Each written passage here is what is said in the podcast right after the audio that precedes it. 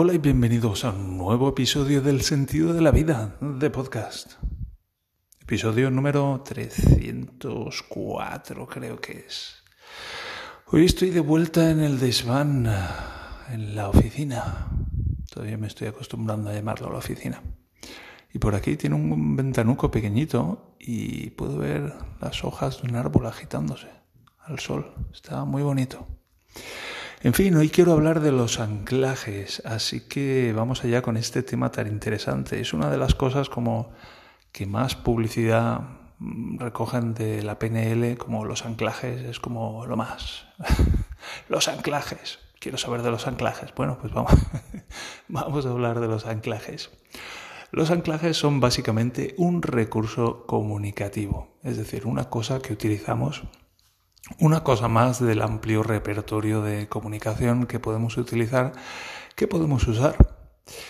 Y hay diferentes tipos de, anclajes. Hay como un tipo de anclaje por canal perceptual. Por ejemplo, hay anclajes visuales, hay anclajes auditivos, hay anclajes cinestésicos, hay anclajes olfativos y hay anclajes de gustativos o los relacionados con el gusto. Y bueno, pues ¿cuál es la, cuál es la utilidad de un anclaje? Pues la utilidad de un anclaje es, hmm, es recuperar un, un cierto estado interno. Es que, ¿cómo, ¿cómo explicamos un anclaje? Es, mira, voy a poner algunos ejemplos. Por ejemplo, estuve un, un, ejemplo de anclaje visual. Es, en este sentido es un anclaje visual espacial. Con respecto a un vídeo que estuve viendo acerca de, pues eso, de, del uso de anclajes durante hablando en público, por ejemplo, mientras hace un discurso. Y era un hombre que estaba dando una, una, charla acerca de anclajes y estaba explicando pues cómo funcionaban los anclajes espaciales. Y decía, os voy a poner un ejemplo. Y se iba a la izquierda del escenario, en un rinconcito, y empezaba a hablar de su jefe.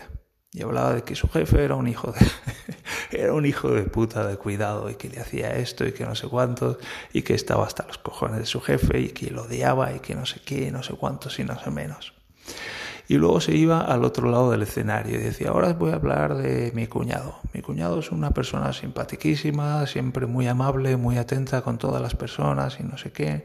Y cada vez que lo veo estoy encantado y no sé qué, no sé cuántos. Y luego se volvía a ir al centro del escenario y decía, ahora os voy a hablar de una persona que conocí el otro día. Y se iba, se iba de nuevo a la izquierda del escenario donde estaba, donde había estado hablando de su jefe e intuitivamente ya sabías cuando lo estabas viendo cómo era esa persona que, que acababa de conocer. Ese es un ejemplo de una utilización de un anclaje. Es decir, estoy utilizando un punto del espacio para anclar una serie de emociones. Si me voy allí y estoy hablando de mi jefe y luego me voy al otro lado y estoy hablando de mi cuñado que es muy amable y tal, tal, como que son dos polos en los que estoy utilizando dos extremos del escenario y luego te hablo acerca de una cierta persona que conocí el otro día y me, voy al extremo en el que estoy hablando de mi jefe, pues tú ya sabes de un cierto modo intuitivo qué es lo que, qué es, cómo es esa persona que acabo de conocer.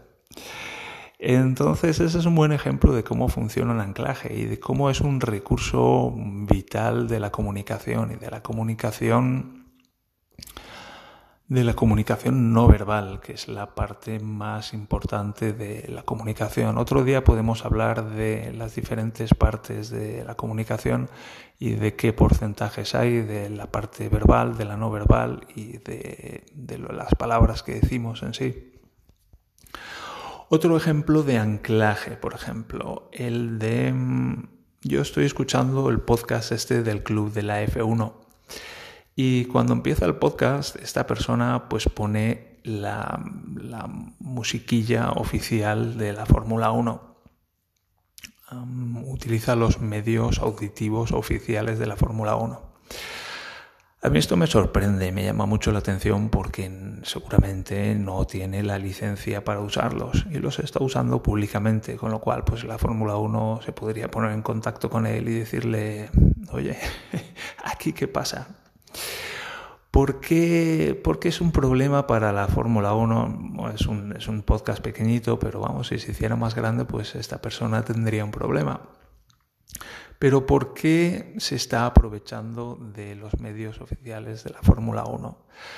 Pues porque esa musiquita es la musiquita que vemos cuando vamos a ver la Fórmula 1. Entonces estamos en un cierto estado de que viene la Fórmula 1, que va a empezar, en cierto estado de emoción que ha construido pues la Fórmula 1 a lo largo de los años.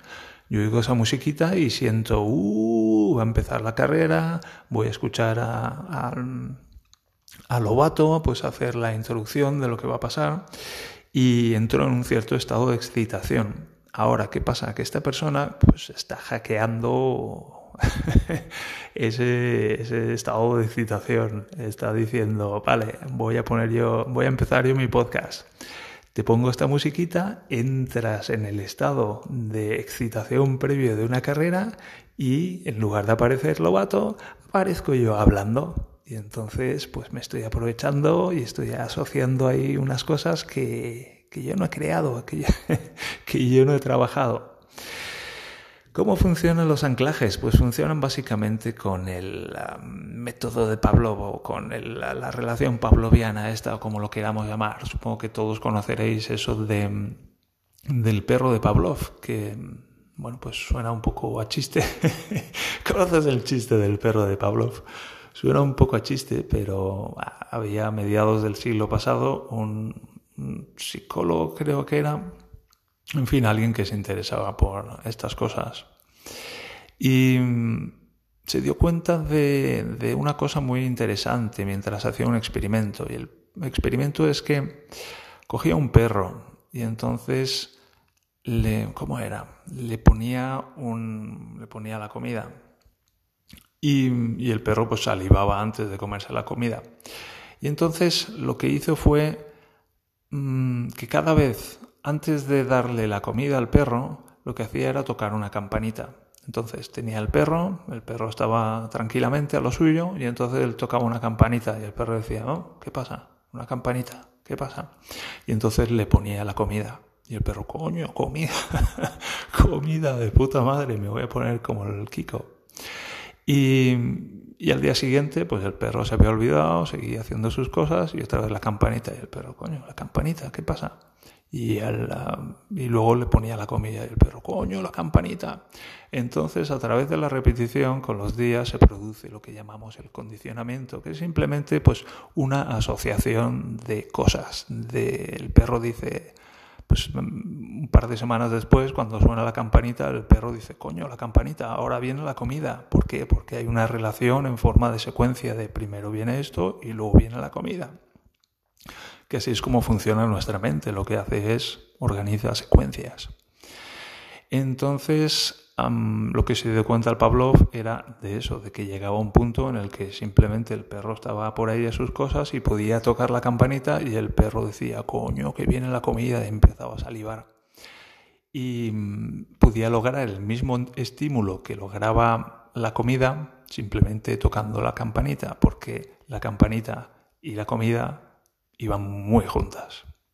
Y así es como funciona la mente. La mente funciona relacionando cosas juntando y separando cosas entre sí, como cualquier otra cosa en el universo.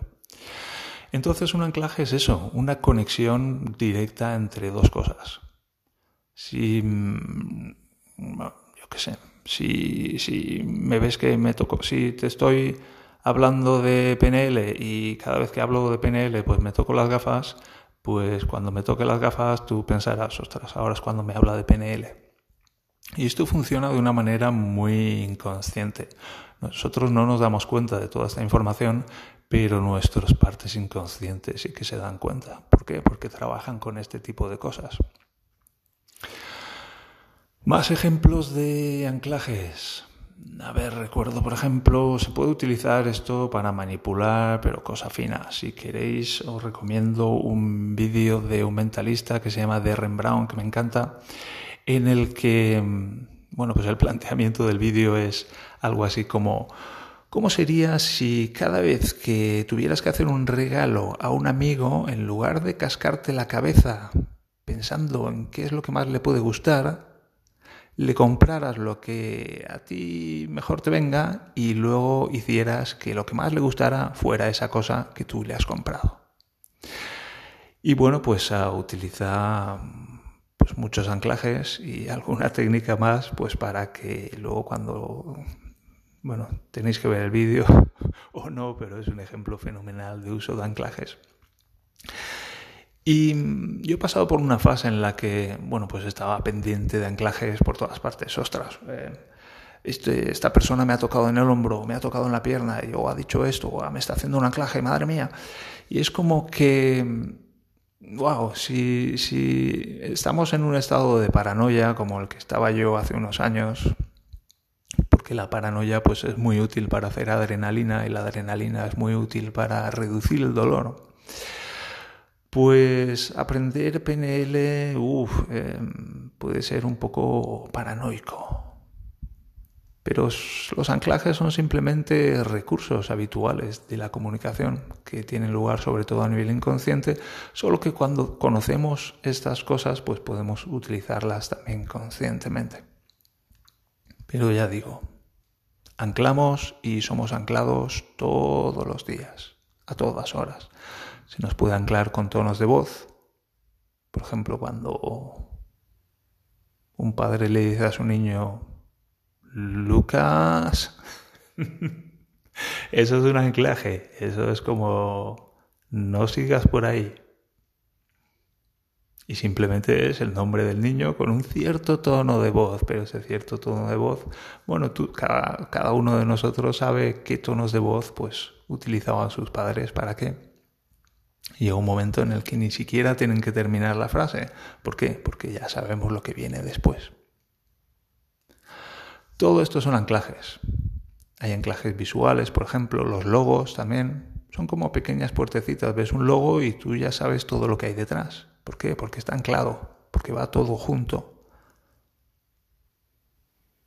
Así funcionan las marcas.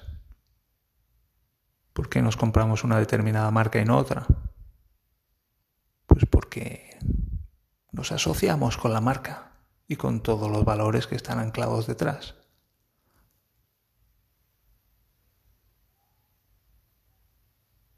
Porque cuando se venden coches, pues hay despampanantes mujeres junto a los coches.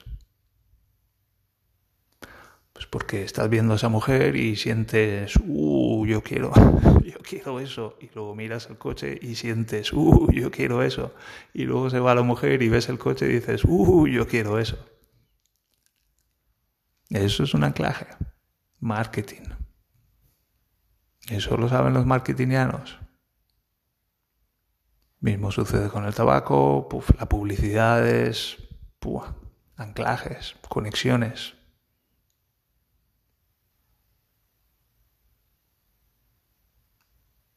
Y básicamente pues ah, todo funciona así. Comunicación. En fin, esta ha sido una explicación bastante bastante especial acerca, de, los de los anclajes. No, no, he encontrado ninguna explicación así en los libros, pero es un poco el resumen que me he hecho yo. Si queréis saber alguna cosa más o tenéis alguna pregunta más, pues aquí estoy encantado de resolveroslo. Y si no, pues esto ha sido el episodio de hoy y hasta el próximo episodio de mañana. Un abrazo, que estéis muy, muy, muy bien y que prosperéis adecuadamente y nos encontramos en el próximo episodio de este vuestro podcast. Adiós.